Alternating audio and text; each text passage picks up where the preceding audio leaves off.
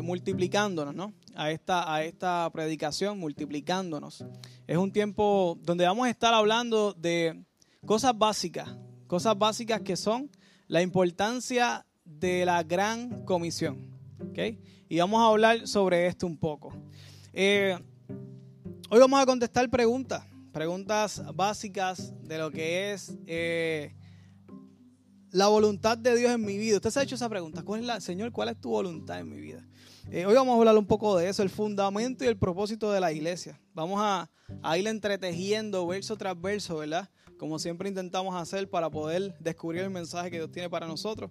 Eh, y también sobre el objetivo, ¿verdad? De Dios con, nuestra iglesia. Y sobre todo, cómo hacerlo. Siempre tratamos de dar una perspectiva práctica que usted pueda aplicar la mañana o esta tarde, si así usted lo, lo desea. Eh, y vamos a hablar precisamente de lo que fueron las últimas palabras de Jesús, luego de resucitado, pero antes de ascender a los cielos, ¿ok? Está a la derecha del Padre. Esas palabras, esas palabras están en Mateo 28, 19. si soy un pecador, no te envié la predicación. Pero en fe tú lo vas cogiendo poco a poco. Mateo 28, 19, después vamos para Marcos 16. Mateo 28, 19 y 20. Quisiera que lo leamos juntos, así que voy a esperar por Casey. Aquí estamos. Dice así: Por tanto, id y haced qué? Discípulos. ¿A dónde? A todas, es un absoluto, todas, las naciones. ¿Cómo? Bautizándolos en el nombre del Padre, del Hijo y del Espíritu Santo. Y como dice el 20, enseñándoles que guarden todas, absoluto, las cosas que os he mandado. Y he aquí, yo estoy con vosotros todos los días hasta el fin del mundo. Hay una, hay otra parte, ¿no? Hubo un evento. Jesús dijo, en absoluto dijo unas palabras en particular, pero hubo dos reporteros que nos estuvieron redactando esa noticia. Tenemos el reportero Mateo y tenemos el reportero Marco. Ambos están hablando sobre lo que ocurrió allí. Y ahí vamos a ver la versión de Marco de lo que dijo Jesús. Y está en Marcos 10, Marcos 16, 15 al 16. Y vamos a leerlo, porque abunda un poco más en una parte que es importante para lo que vamos a estar hablando. Marco, Marcos 16, 15 al 16. Es una, realmente lo que hace es expandir un poco un área que dice, y les dijo, ¿quién les dijo? Jesús, que es el que está hablando. Id por todo el mundo y qué? Predicad el evangelio a toda criatura. El 16 dice, el que creyere y fuere bautizado será salvo, mas el que no creyere será condenado. Padre, ante ti venimos en esta mañana, Señor, porque es que tu palabra eh, nos ha dado dirección a lo que vamos a hacer como iglesia, a lo que vamos a hacer hoy, mañana, pasado mañana. Señor, tú le has dado con esta misma palabra dirección a una iglesia que ha utilizado el mismo libro de texto por dos mil años y aún seguimos en pie, Señor. Padre, y tu palabra sí se ha cumplido que, las puertas del Hades no, no prevalecerán contra ellas. Aquí seguimos, Señor. A pesar que tanto ha ocurrido para destruir la Biblia, Señor, tanto ha ocurrido para destruir la iglesia, Señor, tanto que Satanás ha, ha estado zarandeando la iglesia por años y años y aquí perseveramos, Señor. Y tu palabra sigue siendo efectiva, sigue estando actualizada y sigue dándonos luz a los que nos toca hacer cada día, Señor. Abre nuestro corazón el día de hoy para recibir lo que tú tienes para nosotros, Señor. Gracias por tu palabra, Señor. Aún por estos versos que hemos leído una y otra vez. Hoy te pido que reveles lo que de ese texto nos toca aprender el día de hoy, Señor. Gracias por la enseñanza de este día. En el nombre de Jesús. Amén y amén y amén. Este texto bueno, es bien conocido, además de Salmo 23, Juan 3:16, ¿verdad? Este texto de la gran comisión es bien conocido. En esencia, Jesús, quiero decirle algo, porque a veces que uno dice, oye, pero si dijo una cosa, ¿por qué lo dicen de dos formas distintas? Pues te voy a decir algo. Hoy en día, la policía, cuando va a estar levantando una evidencia de un hecho, y tiene varios testigos, no pide que todo el mundo diga exactamente lo que ocurrió. Con que algunos datos coincidan, ¿verdad? es suficiente para saber que eso ocurrió. Si hoy utilizamos esa forma de que los eventos coincidan más o menos para poder localizar la persona, el tiempo, si hoy día lo usamos así para eventos que pasaron hace meses atrás, imagínate nosotros pedir que, digan exactamente lo que, pasó, lo que pasó hace dos mil años atrás. Yo creo que estamos pidiendo mucho, ¿verdad?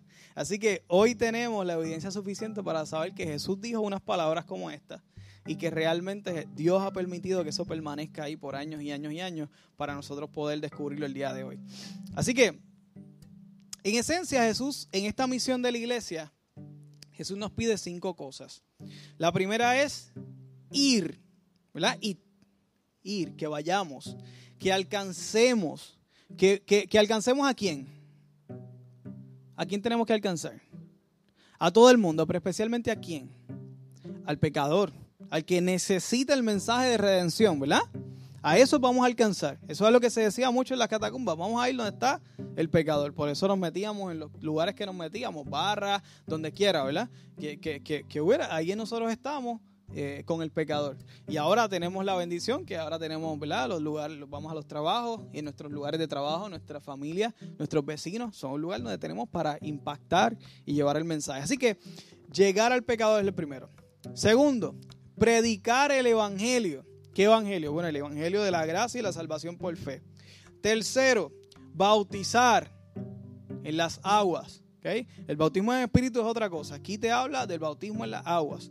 Y es, es, en esta misión habla específicamente del bautismo en las aguas como el bautismo de Juan el Bautista. Luego, hacer discípulos y enseñar. ¿Verdad? Eh, hermano, este es el plan. Este es el plan con el que Jesús planificó conquistar el mundo. Con este plan es que Jesús planificó conquistar el mundo y conquistar las naciones. Y lo dejó bien claro y lo demostró. ¿Se acuerdan? Cuando hablamos de en el Domingo de Ramos, Semana Santa, Domingo de Ramos, Jesús entra en esa entrada triunfal a Jerusalén. Lo reciben como mismo recibían a los reyes cuando llegaban de ganar una batalla. Y eso era casi un evento profético, ¿no? Jesús iba a ganar una batalla por la cual nos beneficiamos hoy nosotros. ¿Cómo llegó Jesús? Como llegaban los grandes reyes con su ejército. Jesús vino en un caballo de guerra. No, vino en un burro. Vino en un burrito. En un pollino. Joven. ¿okay? Demostrando humildad. Demostrando que había, que lo que tenía no era lo importante y que, y que no realmente se relacionaba con aquellos caballos de guerra. ¿Venía con un ejército armado? No. Venía con hombres humildes rechazados, pescadores, algunos de ellos, celotes. ¿Sabes quién eran los celotes? Era, era, como un, era como un partido político, ¿verdad? Era un grupo que quería eh, derrotar a Roma, eh, eh, odiaba a Roma. ¿Se acuerdan de aquel evento que había, que había alguien que estaba en un lugar de reunión y había alguien con una espada? Y de momento le picó la oreja a alguien. ¿Qué hacía Pedro con una espada allá arriba? Que eran violentos los muchachos. Siempre andaban armados, siempre estaban ready para la guerra. Y era celote. Eh, también teníamos a, a, publicanos. ¿Qué eran los publicanos? Los judíos que se vendían con Roma para poder cogerle los taxes a sus propios judíos hermanos. Y los judíos los odiaban a los, a los, publicanos. Y los celotes tampoco eran muy bien vistos. Entre otros, los asenios y otras personas más que andaban en ese grupo de doce. Pero de guerreros tenían bien poco. De, de, ejército triunfante tenían bien poco. Jesús les llamó pescadores de hombres. Jesús vino a conquistar terrenos y países uno tras otro, como Roma hizo, que estuvo conquistando. No. Jesús vino a conquistar el territorio y él le llamó que el territorio era nuestros corazones. Allí es que Jesús iba a estar conquistando las naciones. Y la palabra naciones también se puede eh, traducir como, como etnias, ¿verdad? Como lugares, como países como personas de diferentes lugares y de diferentes nacionalidades. Eh, y, y ese, fue el territorio y esa es la forma de conquista de Jesús. Jesús vino a conquistar el mundo, sí, a través de conquistar un corazón a la vez. ¿Se entiende eso? A esta, a esta misión y este plan de conquista del mundo, Jesús le llamamos, ¿verdad? En este tiempo le llamamos la gran comisión. ¿Por qué gran? Porque es la, mayor de todas. ¿okay? Ese es el objetivo de la iglesia. Comisión es que Dios nos comisiona a nosotros, nos envía, nos pide que hagamos, que prediquemos el Evangelio. ya que es tan importante y ya que es lo más importante que debe hacer la iglesia, como hemos visto, ¿verdad? Aunque hay muchas cosas más que podríamos decir, pero esto es una de las cosas más importantes. Eh, vamos a ir cómo, cómo eso aplica a nosotros como iglesia hoy. ¿Cómo aplicamos la gran comisión a la catacumba 8 de Dorado hoy? Y eso a mí como que, ¿verdad? Me, me estremece, pues Señor, vamos, vamos a ver. ¿Y, ¿Y por qué tú me mandas a hablar sobre esto? Pero vamos a verlo. Y es bien importante. Y esa es la primera cosa, ¿verdad? Y vamos, vayamos. Bueno, tenemos nuestro, nuestro eh, programa de evangelismo. Hemos tenido algunos frutos. Nosotros eh, alcanzamos, ¿verdad? Tenemos nuestra forma de hacer evangelismo, cada uno individual. Habla a sus familiares, sus vecinos, sus prédicas. Tenemos ahí a Naida que cada vez que viaja, eso es esperar a ver con qué, con qué testimonio viene. y Luis, los dos son unas personas bien intencionales. Eh, Eli, entre otros, todos tenemos, ¿verdad? Ese, ese rasgo de siempre influenciar eh, y, de, y alcanzar las personas. Las células son un grupo de alcance. ¿Ok? A las células va mucha gente que no viene aquí los domingos. Y eso está bien. Eso está bien. ¿ok? Y eso es bueno. Porque alcanzamos. Aida. ¿Verdad que sí? Es bueno, alcanzamos personas. Esa es una forma de ir. Y obviamente, aunque se escucha raro, otra forma también de, de, de, alcanzar la gente es invitarlos a la iglesia. Porque, bueno, porque aquí, aquí hablamos y aquí, se, aquí vienen y podemos hablarles. Tú lo invitas, tú le dices, mira, vamos, vamos a la iglesia los domingos. Y es lo que tenemos que, que, tener siempre, siempre una persona a la cual usted puede invitar. Y la he invitado mil veces, invítela a mil una más. A ver si viene. ¿Ok? Insista, invite a la gente tráigala para acá, que se enamoren de nosotros como, como yo me enamoré de ustedes y como ustedes se enamoraron también de esta comunidad de fe. Y poco a poco, ¿ok? Las visitas son muy importantes y bienvenidas en nuestro hogar. Eh, la próxima es predicar. Predicamos, bueno, ¿qué estoy haciendo? predicamos el Evangelio, claro que predicamos. Y como iglesia siempre estamos eh, pendientes de predicar el Evangelio en cada predicación, que hablemos del Evangelio. No nos enfocamos tanto eh, como decía Pablo, en estratagemas de hombres, ¿no? Sino que siempre tratamos de traer la palabra. Y todos los domingos usted va a escuchar el Evangelio, una y otra y otra vez, ¿ok? Eh, y quería traerle una ilustración sobre el Evangelio de la Gracia, porque siempre claro tener, ¿verdad? tener presente lo que es el Evangelio de la Gracia de Jesucristo. Eh, y, el Evangelio de la gracia es algo así. Usted ha escuchado el refrán que dice, músico pago no toca bien. ¿Por qué? Porque si tiene los chavitos encima, pues ya, pues, no importa cómo toque, ya me pagaron, ¿verdad? Pero he escuchado otra historia. Y es que un familiar me dijo, mira, a mí me, yo viajé para uno de estos hoteles en una de estas islas que viene todo incluido, que los mismos empleados te van atendiendo todo, ¿verdad? Todo, toda la estadía. Y me dijeron que le diera la propina el primer día. Eh, y que viera la diferencia como iban a tratar. Por lo general tú pagas la propina al final después que recibes el servicio, pero le dijeron, no, no, dale la propina al principio. Y este familiar me dice, mira, y saqué 20 pesos que para ellos en esa isla el cambio de moneda significaba muchísimo dinero. Y ese hombre me trató como un VIP durante toda la estadía. Y al final yo le iba a dar propina y me dijo que no, no, no, no, muchacho, estoy bien. Y ese, ese producto, ese agradecimiento del servicio, fue porque le dieron la propina primero y porque pudo valorar. Esa persona demostraba un, un corazón de agradecimiento. Pues lo mismo pasa con el Evangelio.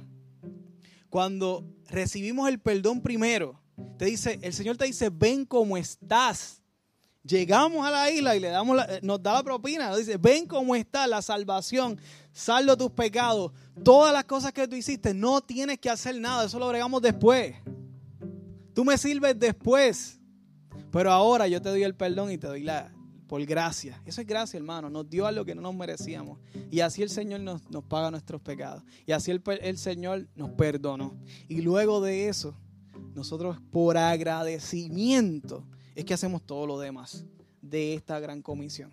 ¿Se entendió eso? Así es el Evangelio de la gracia de Jesucristo. Y eso es lo que predicamos. Y, y uno lo hace con, mucho agradecimiento. Hay una, historia, no tienes que buscarla, que está en Lucas 7, 47 48, dice, tú me pusiste aceite sobre la cabeza, ella en cambio me ha perfumado los pies. ¿Se acuerdan de esa? Me ha amado mucho, escuchen, porque sabe que sus pecados ya están perdonados. En cambio, al que se le perdona poco, pecados, poco ama.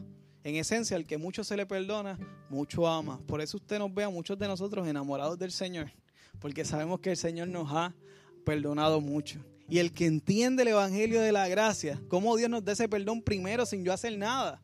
Lo que hago después es por agradecimiento, pero ella Él me perdonó y lo creo en mi corazón por fe. Y esa mujer estaba bien agradecida con Dios y le dio todo lo que tenía y le dio ese perfume especial porque estaba agradecida, porque sabía que mucho se le había perdonado. Eh, por eso somos agradecidos, hermano.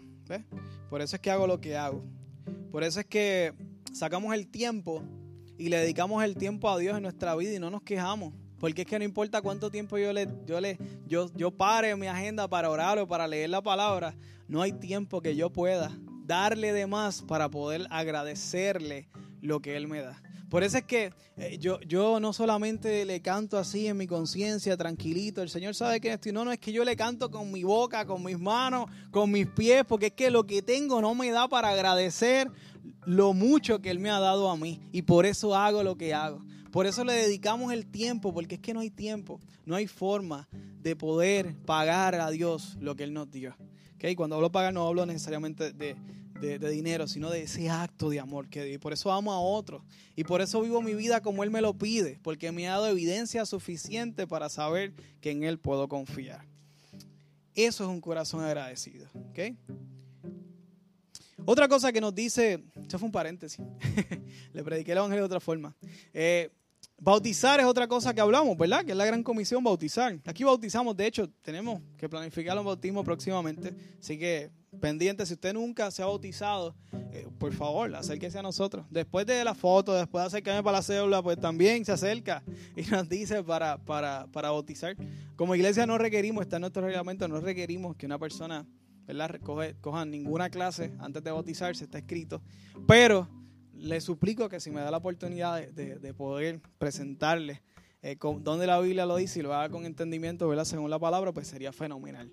Así que se acerca y vamos y se apunta para ese próximo bautismo, que es un acto bien importante en lo que es la, eh, la demostración a la iglesia de tu, de tu acción de que diste el paso de fe. Eso es otra cosa que hacían los discípulos. Pero otra cosa era discipular. Y ahí es que vamos a estar en este día. Discipular. ¿Cómo lo hacemos en la catacumba discipular? Bueno, se disipulan de muchas formas. Está la clase de discipulado, que da Ileana, ¿verdad? Que, estamos, que también próximamente estaremos arrancando otra. Eh, ya casi casi termina el segundo grupo, ¿verdad? Que desde que empezamos con, las clases aquí los domingos. Eh, ahí se, se enseñan unos, unos principios básicos de nuestra iglesia, de la historia de nuestra iglesia, lo que creemos, porque los creemos, las verdades fundamentales, que es oración, y se te enseñan muchas cosas básicas importantes. Luego de eso, también tenemos las células. ¿Se aprenden las células? Claro que se aprenden las células. Yo aprendo muchísimo en ellas. Aprendemos, tenemos preguntas. Mucha gente con pregunta, otras personas no preguntan. Y tenemos ese espacio de enseñanza. Aún en el culto de oración, que los hermanos traen unas palabras poderosa, que a veces me ministra más en toda la semana lo que, lo que traen, muy bueno. Tenemos un tiempo de oración y aprendemos, también aprendemos. Eh, porque recuerda que estamos en la parte discipular de enseñar. Pero hay una pregunta que tengo para nosotros el día de hoy. Esas personas que no son muy comunicativas, esas personas que no, que no se atreven a preguntar, esas personas que no necesariamente son muy arrojadas así, no tienen demasiada confianza eh, o simplemente prefieren quedarse con la duda por, por, no, que no aparente que está haciendo una pregunta ova, aunque nosotros siempre decimos algo, no existe una pregunta ova, todas las preguntas son válidas y se contestan y si las tienes vamos a contestarlas. Pero hay gente que no se atreve, ¿verdad? ¿Te ha pasado que te has quedado con duda y, y la has contestado mucho después de lo que tú hubieras querido recibir contestación? Y te has tardado mucho más en contestarla de lo que tú hubieras querido. Tú hubieras querido que te la conteste en el momento. Eso pasa. Eso pasa en nuestra iglesia. ¿ok? Pero, pero, pero no se preocupen, hay una esperanza. Ok. Y, obviamente, sabes que puede, los líderes de célula, que, que, casualmente son los pastores, quisiéramos que eventualmente pues más, más personas se, se añadieran a, dirigir células, pero, pero actualmente, casualmente son todos los pastores de iglesia, todos los ancianos, eh, pueden preguntarle, llamarlos, textearnos. A nosotros nos encanta esto, de la Biblia, de contestar preguntas nos encanta, y sin miedo lo hacemos, ¿ok? Eh, pero yo sé que no siempre hay hermanos que son así, hay hermanos que son bien esforzados y se, y se ¿verdad? Y, y, te preguntan y, te, te, cuestionan, mira, sí, esto y eso, porque a mí me encanta eso, ¿ok? En los jóvenes pasa uno, pero hay otros hermanos que hay que forzarlos. La Biblia dice que hay unos que hay que forzarlos a entrar para que se llene la casa. Lucas 14, 23 dice eso. Hay que forzarlos a entrar. No todos preguntan. ¿Y qué hacemos con esos hermanos? Esperar que Dios le hable en las 52 predicaciones que damos al año. 52 damos. Y en una de esas, ver si tú contestas tus preguntas ahí estamos estableciendo una necesidad y, un problema que tenemos que abordar como iglesia. Y es lindo que Dios nos traiga eso el día de hoy. Pero hay una buena noticia y es que hay una esperanza. Y la mejor noticia es que esa esperanza eres tú. Esa esperanza somos nosotros mismos. Nosotros mismos somos la pieza del rompecabezas, el eslabón que falta en esa cadena para completar la gran comisión en cada uno de nosotros. Y hoy, hermano, hoy van a salir dos tipos de decisiones. Una persona que va a correr y va a decir, necesito que alguien me disipule. Y otra persona que va a salir en su corazón, yo quiero disipular a alguien. ¿Ok? Y te advierto, el Espíritu Santo va a empezar a... no, no, no limites el Espíritu Santo. Dios, Dios va a poner gente en tu corazón para que hagas esto. Pero ambas personas van a decir exactamente lo mismo se acercan a los otros y le dicen, yo quiero que nos acompañemos en nuestro crecimiento en Dios. Quiero que nos acompañemos en nuestro crecer en Dios. Tú puedes decir eso, dilo. Quiero que nos acompañemos en nuestro crecimiento en Dios. Ya lo dijiste, ahora falta buscar la persona, obedecer al Espíritu Santo y acercarte a ella. Pero vamos a hablar con detalle de eso ahorita. Solo los verdaderos discípulos pueden hacer más discípulos. Pueden ser discipuladores. Y solo los verdaderos discípulos de Jesucristo pueden discipular. Para una persona eh, que hace discípulos, ¿verdad? Que, que, se preocupa por estas personas, ¿hace discípulos de quién? De nosotros. Son, somos discípulos de Cristo. Nos ayudamos los unos los otros a ser discípulos de Cristo. ¿O dónde usted cree que salió el nombre de la, de la iglesia discípulos de Cristo? ¿De ahí? Obviamente, de ahí, porque esa es la esencia, ¿no? De la gran comisión. De ahí fue que salieron, sacó el nombre, discípulos de Cristo. Eh, y está bien. Eh, para tú poder ser un discipulador, para tú poder discipular, alguien tiene que estar discipulándote a ti. Tú no puedes venir a, ayudar a otra persona cuando tú estás solo en la vida. Porque ni Dios ha estado solo en la eternidad. Dios siempre ha vivido en Trinidad. Ni Él ha estado solo. Y pregúntale a Jesús en ese momento que sintió soledad, que se dice que fue el momento más horrible del tiempo de la crucifixión. Cuando le dice, Señor, ¿por qué me has abandonado? Ni Jesús ha estado solo nunca. Nosotros no podemos andar solos en la vida en Cristo. Por eso necesitamos ser discipulados, pero también necesitamos obedecer la gran comisión y discipular. Y contestarle a aquellas personas, aquellas preguntas que han tenido, como las que tú tuviste o tienes y no ha habido quien te las conteste. Por eso es que tú y yo somos la gran contestación a la bendición de los hermanos y a las preguntas de los hermanos. Vamos a ir aterrizando esto mucho más práctico aún. Un discipulado no es otra cosa que una relación estrecha con una persona. Pueden ser más personas, pero con una persona. Una relación estrecha. Conlleva, eh, conlleva. Y por eso, y quería decir esto, en las células se da algo bien similar en las células, en los grupos pequeños, se da una cercanía bastante buena, pero en ocasiones no es suficiente. Porque aún uno se puede quedar con dudas por no estar preguntando todo el tiempo. Pero tú tienes más preguntas, pero no te atreves a hacerlas porque no quieres ocupar todo el tiempo. Y, tú necesitas más preguntas, ¿verdad? Más contestaciones. Y eso está bien, eso es buenísimo. Las preguntas son muy buenas. Cuando tú contestas tus preguntas, tu fe queda bien sólida, queda más, célula que, eh, más sólida que aquellos que te, que te criticaron por tener dudas de tu fe. Así que contesta tus preguntas. Ahora, por favor, contéstalas dentro de tu comunidad de fe. Porque si vas a internet vas a encontrar lo que tú quieras encontrar. Yo te suplico que en tu comunidad de fe, puedes hacerlo, puedes hacerlo. Pero te, te lo advierto que vas a encontrar cuanta contestación tú quieras encontrar. Dale una oportunidad a tu comunidad de fe a contestar tus preguntas. Eh, y eso es lo que se hace en un discipulado personal. Eh,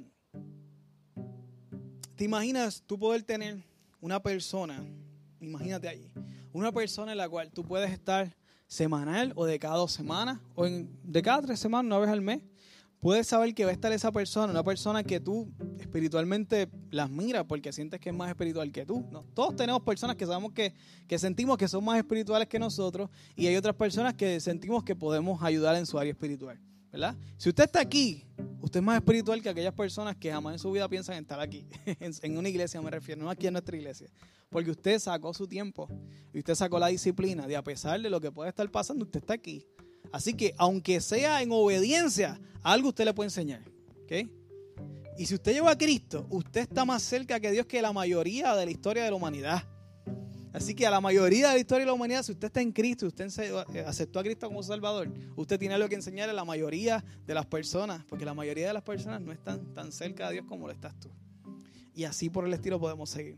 Todos tenemos algo que enseñar. Por eso la gran comisión nos habla de enseñar y hacer discípulos. Pero vamos a aterrizarlo más, más todavía. Eh, ¿Te imaginas esa persona en la cual tú puedas tener un café semanal, con la que puedas contestar todas tus preguntas? Todas las que tengas durante la semana, que puedan preguntarse cómo estás, que te pregunten cómo está tu vida de oración. Y tú ah, tengas que decirle, mira, de verdad, esta semana he estado flojito, pero, pero te motive para la próxima estar mejor. Una persona en la cual te, te pregunte, y aunque incomode un poco, eh, ¿qué libro de la Biblia estás leyendo? Entonces, mira, mano, estoy picando me siento como en Costco cuando voy a picar toda la comida, pero no me he sentado a comerme un plato fuerte. Estoy con el versículo del día de la aplicación YouVersion. ¿Quién sabe cuál es la aplicación YouVersion? Levante la mano. La aplicación YouVersion, la que, la que es marrón, que te da el versículo del día. ¿Quién la, quién la tiene? Levante la mano, levante, quiero que la levanten alto. Ok, si usted no sabe cuál es, mira lo que la tiene en la mano, levanta y le pregunta. es una aplicación muy buena. Hay como 10 versiones de la Biblia, tiene planes de lectura, son muy buenos. Incluso hay planes de lectura que en este tiempo de discipulado se pueden compartir juntos y es muy bueno. Eh, esa aplicación está chévere, esa aplicación te envía eh, el versículo del día y hasta lo puedes poner en la pantalla de tu celular, lo abre y está ahí bien bonito. Pero, y eso está chévere, hermano, pero quiero que sepan algo, eso es como ir a Costco y pensar que puedes alimentarte con solamente picar con lo que te ponen allí. No nos sentarnos a comernos un buen plato de comida. Y eso es tiempo de estudiar la palabra, un capítulo, varios versos al día. Eso es una, eso es una buena dieta de la escritura. Igual tiempo de oración que un tiempo de reflexión. Pero todo eso usted lo habla en ese tiempo de discípulo. ¿Te imaginas una persona ahí contigo? ¿Te imaginas eso? Pues eso es posible. ¿Sabes de quién depende eso? Depende de ti y de mí. Y ahí hay un verdadero crecimiento, hermano. Porque ahí vamos a ser discípulos y vamos a poder discipular también. A lo mejor tú no te sientes en este momento que tengas a lo mejor la capacidad para disipular, aunque ya te di algunas áreas en las cuales tú podrías enseñar a otros. Pero a lo mejor no te sientes en ese punto de poder disipular a otra persona. Pues en este punto te toca buscar quién te disipule. ¿Ok? Quién te disipule, quién te ayude a seguir cultivando tu vida y tu relación con Dios. Ese tiempo íntimo, como lo tenía Pablo y Timoteo. Ustedes han visto las, las cartas así paternales casi que, que Pablo le escribe a Timoteo.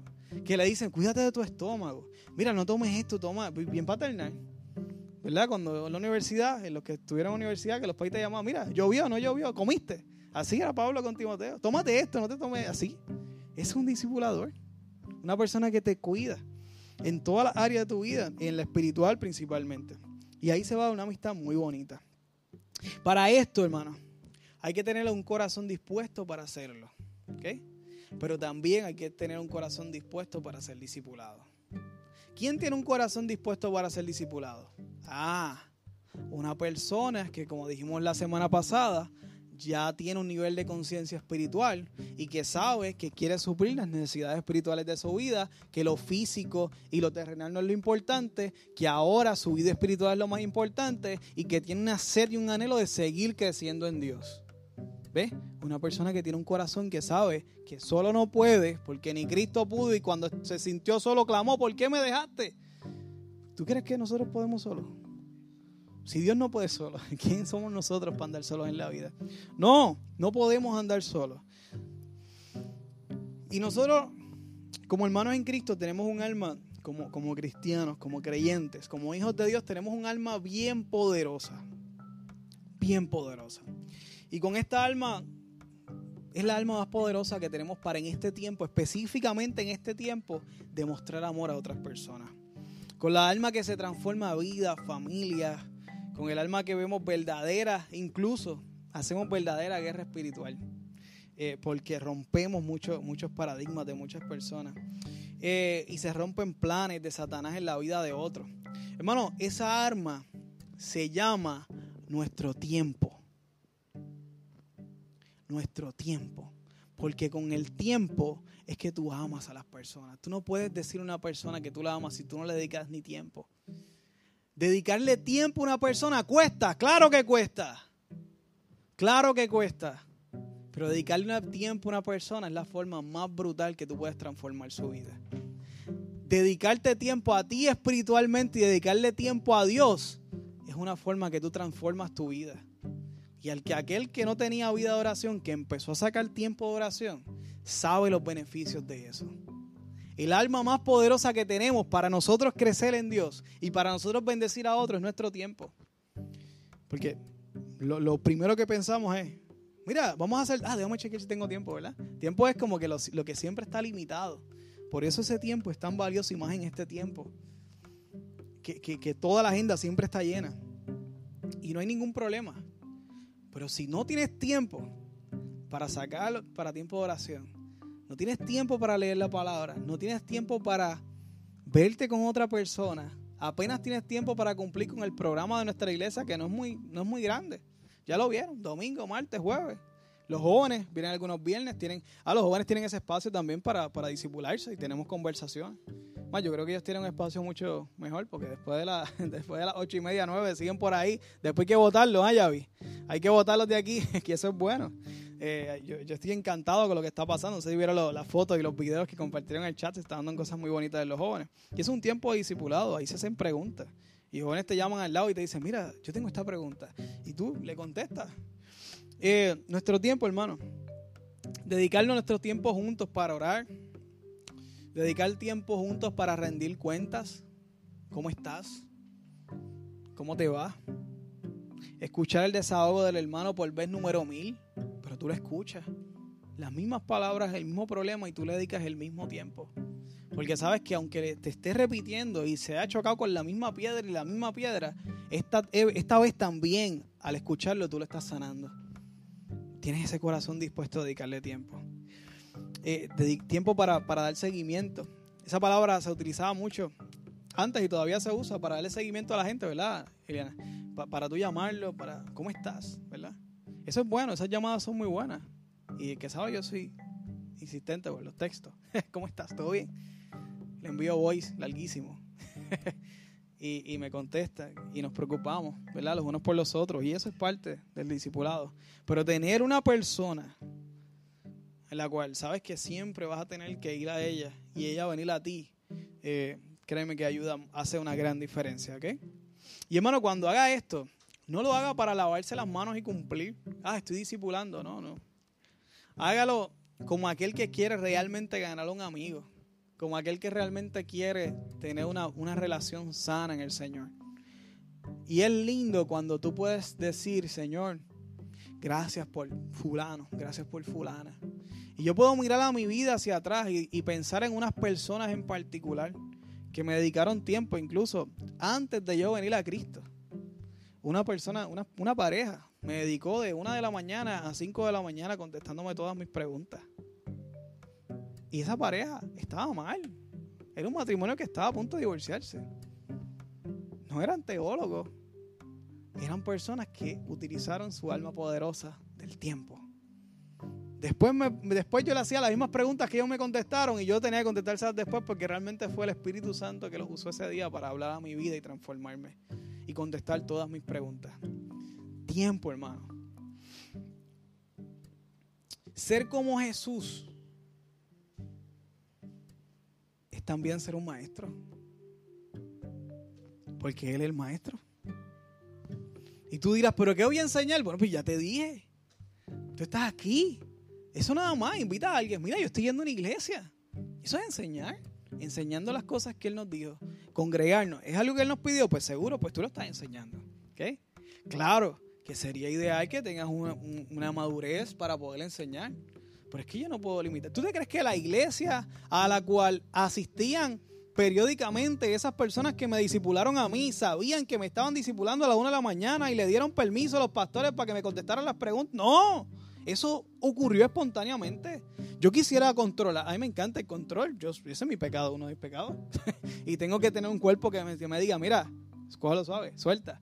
Esa es parte de, ¿verdad? Baja dos, baja tres, baja cuatro. Yo quisiera tener un grupo aquí, una batería, persona A, persona B, persona, teólogo en esto, con doctorado en esto. No, hermano, eso no funciona así. Dios te usa cuando Él quiere. Y yo no puedo controlar a quién ustedes van a enseñar. Yo puedo sí motivar a que lo que sepan lo enseñen. Recuerden que hablamos de obediencia. Para usted obedecer, usted tiene que saber lo que obedecer. Pues eso que Dios te está pidiendo y te enseñó que obedecieras, eso enséñalo. ¿Ok?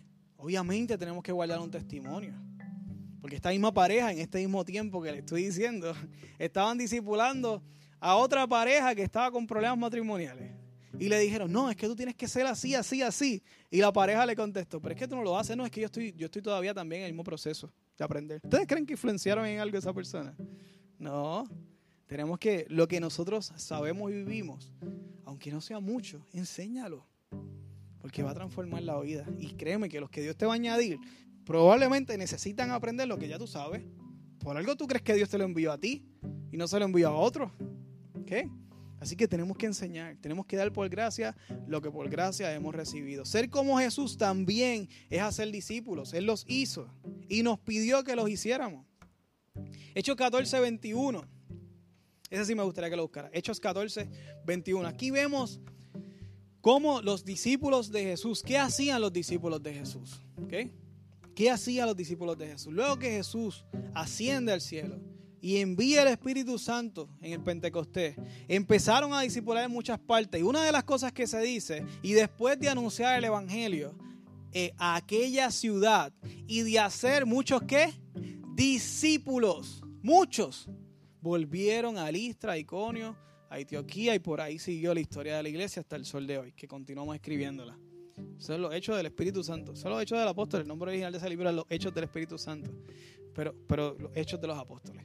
Que son nosotros. Seguimos siendo discípulos de Él y seguimos continuando escribiendo la historia de la iglesia. Ellos hicieron muchos discípulos. Nos toca a nosotros hacer discípulos porque ser como Jesús es hacer discípulos. Y si Jesús nos invita a enseñar, ¿quién enseña? El estudiante. Enseña el maestro. Y Él nos dice, vayan por el mundo, predicar el Evangelio, bautícelos, disipúlenlos y enséñenlos. Un discípulo de Cristo es un, es un maestro natural. Es un maestro necesariamente por vocación, con la paciencia que tiene Silvia, no necesariamente, pero sí tiene algún conocimiento que puede transmitir y que puede transferir. No, Erania, pórtate bien. ¿Cómo que cuál, cómo que cuál paciencia?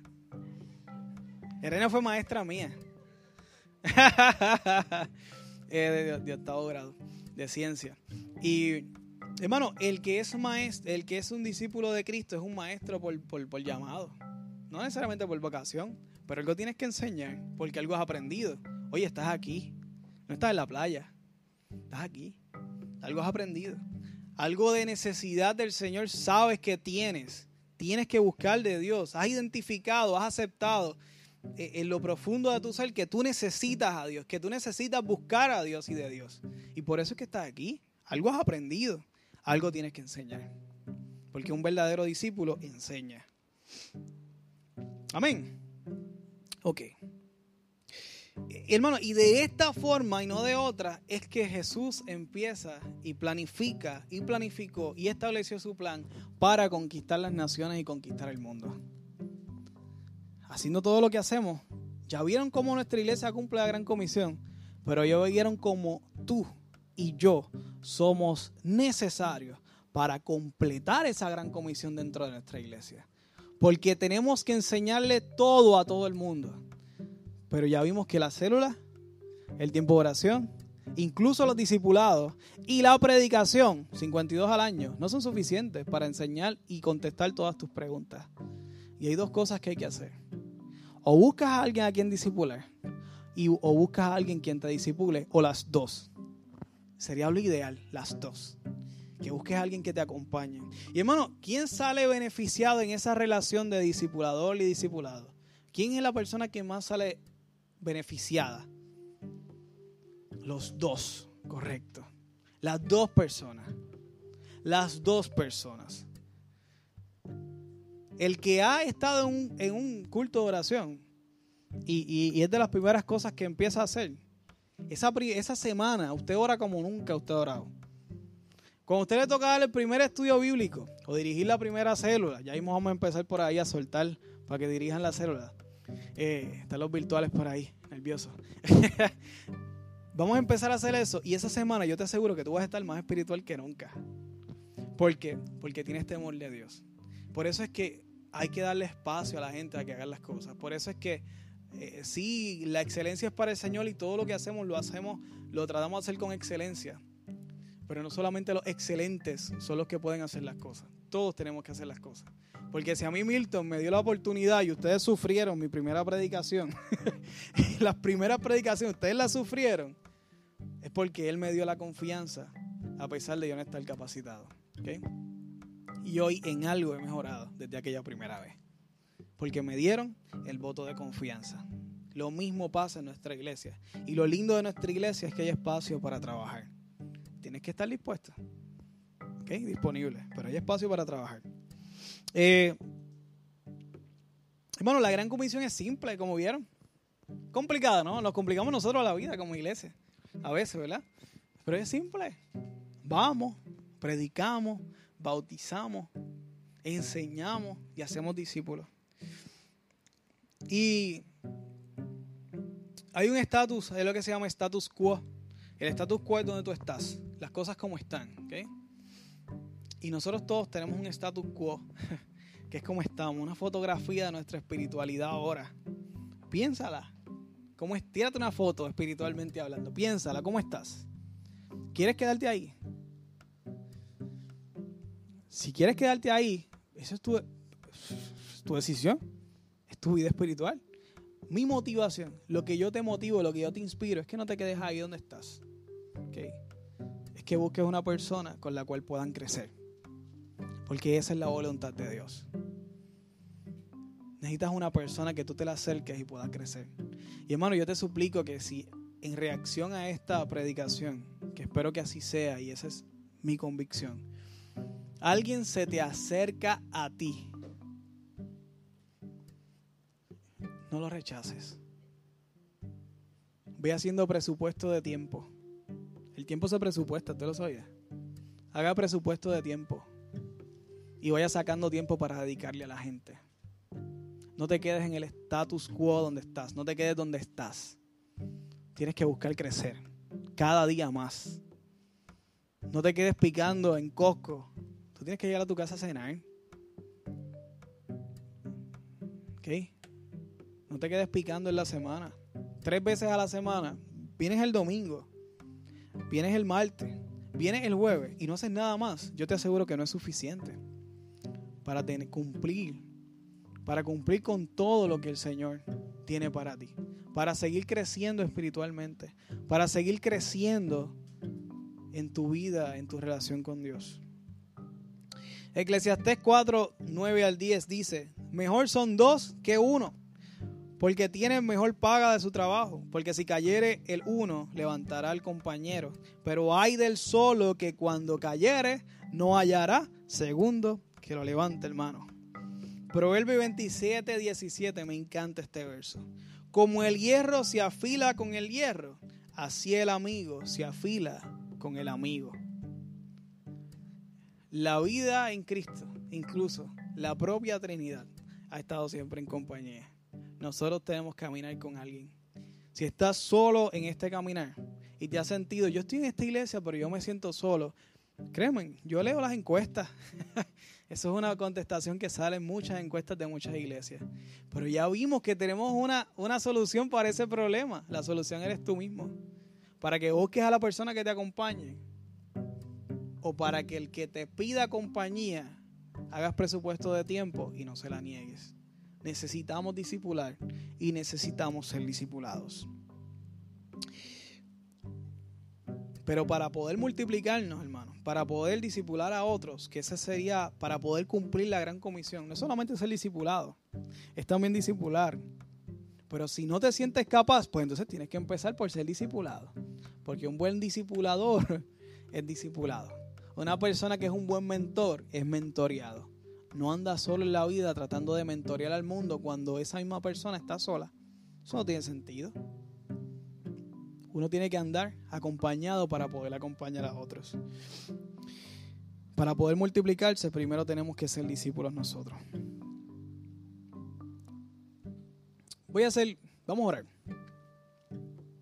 No sé ni, ni qué hora estamos. Vamos a orar. Porque necesitamos, yo sé que hoy Dios contestó muchas preguntas a mucha gente eh, y muchas inquietudes. Y, por algo el Señor me puso esta palabra, ¿verdad? Eh, no tan común. Bueno, yo sé que esto es un. Esto parecería más un taller de, liderazgo. Yo lo sé. Yo lo sé. Eh, pero ¿por qué lo doy? ¿Y por qué decidí decir, Señor, tú me traíste esta palabra y no era para, el, para, para, para la reunión de líderes que vamos a tener ahora un almuerzo de líderes? Vamos a tener un tiempo juntos. Eh, no era para allí. Era para la iglesia. ¿Por qué? Bueno, porque es que el Señor dio la gran comisión para todos nosotros. ¿Ok? Para todos nosotros. Todos nosotros tenemos un rasgo de liderazgo en nuestra vida que a lo mejor no hemos descubierto. Pero todos nosotros tenemos un llamado para enseñar. Así que yo creo, ¿verdad? Que así será. Vamos a orar. Vamos a orar. Yo te pido que ahí inclines tu corazón Puedes cerrar tus ojos, dejarlos abiertos como tú quieras. Puedes pararte, puedes quedarte sentado. Tú conéctate con el Señor de la forma en que tú lo haces. Te pido que seas lo más honesto posible. Eh, como tú lo haces, hazlo. si te quieres parar, párate. Si te quieres quedar sentado, cerrar tus ojos, hacer lo que tú quieras. Pero yo solo te pido que, que te presentes ante Dios. Y que vayamos juntos ante el Creador. Porque por algo tus oídos hoy están escuchando esto. Solo te pido que, tus oídos espirituales hayan estado abiertos para poder escucharlo y para que esta palabra haya caído en ese corazón y, y que pueda dar fruto. Padre, en el nombre de Jesús, Señor, ante ti venimos, porque ¿a dónde más vamos a ir, Señor? Señor, tú nos buscaste, tú nos enamoraste, tú nos cautivaste. Tú nos has enseñado, tú nos has traído y nos has añadido a esta comunidad de fe, Señor. Padre, pero yo quiero cumplir la gran comisión en mi vida. Que nuestra iglesia la cumpla.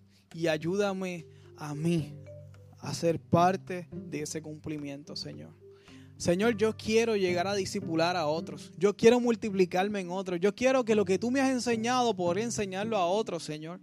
Yo lo quiero hacer, Padre. Padre, ayúdanos a tener un corazón, Señor, dispuesto a dedicarle tiempo a los demás. Padre, y si yo necesito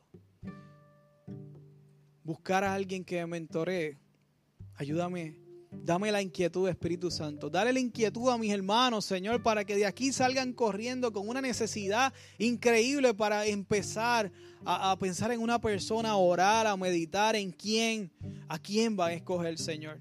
Que no sea una decisión emocional, que seas tú mismo que le pongas la persona ideal para buscar ayuda, no solamente para una consejería de un momento, sino para que busque acompañamiento durante su crecer en Cristo. Que pueda decirle, ayúdame, quiero que crezcamos juntos en Dios. Padre, yo te pido que tú fortalezcas las relaciones entre nosotros, Señor. Que nos ayudas a identificar personas, aquella persona que tú le has puesto un nombre ya en su corazón. Dale la valentía, Señor para salir y en la forma y el acercamiento que quiera hacer, Señor, que lo haga, Padre. En el nombre de Jesús te lo suplico, Señor. Ayúdanos también a ser prudentes, Señor. A no aprovecharnos de las necesidades espirituales y emocionales de los demás para nosotros tomar ventaja de ninguna forma, Señor. Pero sobre todo ayúdanos a ser honestos contigo, Señor. Ayúdanos a ser transparentes y reales contigo, Señor. Que si necesitamos crecer en unas áreas, no pretendamos enseñarlas cuando realmente estamos creciendo aún, Señor. Ayúdanos, Señor, a buscar a aquellas personas que nos ayuden a levantarnos, Señor, a seguir creciendo, a movernos de nuestro status quo, que sigamos creciendo en ti, que sigamos acercándonos a ti y siendo más como Jesús. Ayúdanos a poder llegar a discipular a poder enseñarle a todos y contestar todas sus preguntas, Señor. Ayuda a que nuestra iglesia sea complementada los unos con los otros y que podamos contestarnos preguntas, que podamos seguir enseñándonos todo lo que tú nos has enseñado, Padre amado, y cumplir la gran comisión como comunidad de fe local, Señor. Gracias por mis hermanos. Gracias por mis hermanos y te pido en el nombre de Jesús, Señor, que bendiga sus vidas, Padre. En el nombre de Jesús, Señor. Si hoy aquí hay una persona que necesita rendir cuentas con Dios, hacer las paces con Dios nuevamente, si aquí hay una persona que quiere nuevamente o entregar su vida a Cristo o acercarse a Dios, a limpiar sus cuentas con el Señor y volver a decir, Señor, yo quiero que tú me des tu gracia, Padre amado, yo quiero que tú me des tu perdón, yo quiero que tú rescates mi alma, Señor. Y, yo quiero hacer uso de esa, esa gracia, Señor, porque yo te necesito, Cristo.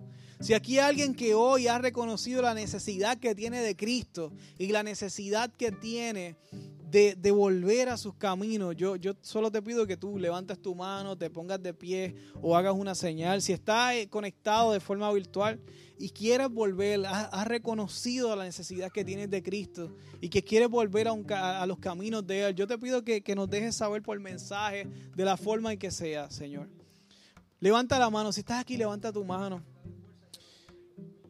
Ten la valentía el reino de los cielos sufre violencia y todos los violentos lo arrebatan, dice la escritura. Ten la valentía.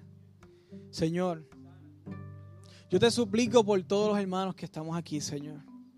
Yo te pido que tu gracia nos visite una vez más, que tu Espíritu Santo nos llene, Señor que nos una como cuerpo, Señor Padre amado, y que a través de una mejoría increíble entre nuestras relaciones, Señor, que saquemos tiempo los unos con los otros, que seamos intencionales para pedirnos cuentas unos a otros, de preguntarnos cómo estás, cómo está tu vida de oración, Señor. Ayúdanos a preguntarnos, ayúdanos, Señor, no para cuestionarnos ni para sacarnos la espiritualidad de uno en la cara del otro. Ese, no es, Señor, es simplemente ser más como Jesús. Ayúdanos a ser más como Jesús. Ayúdanos a buscarnos, Señor. Ayúdanos, Señor Padre. Ayúdanos, Señor.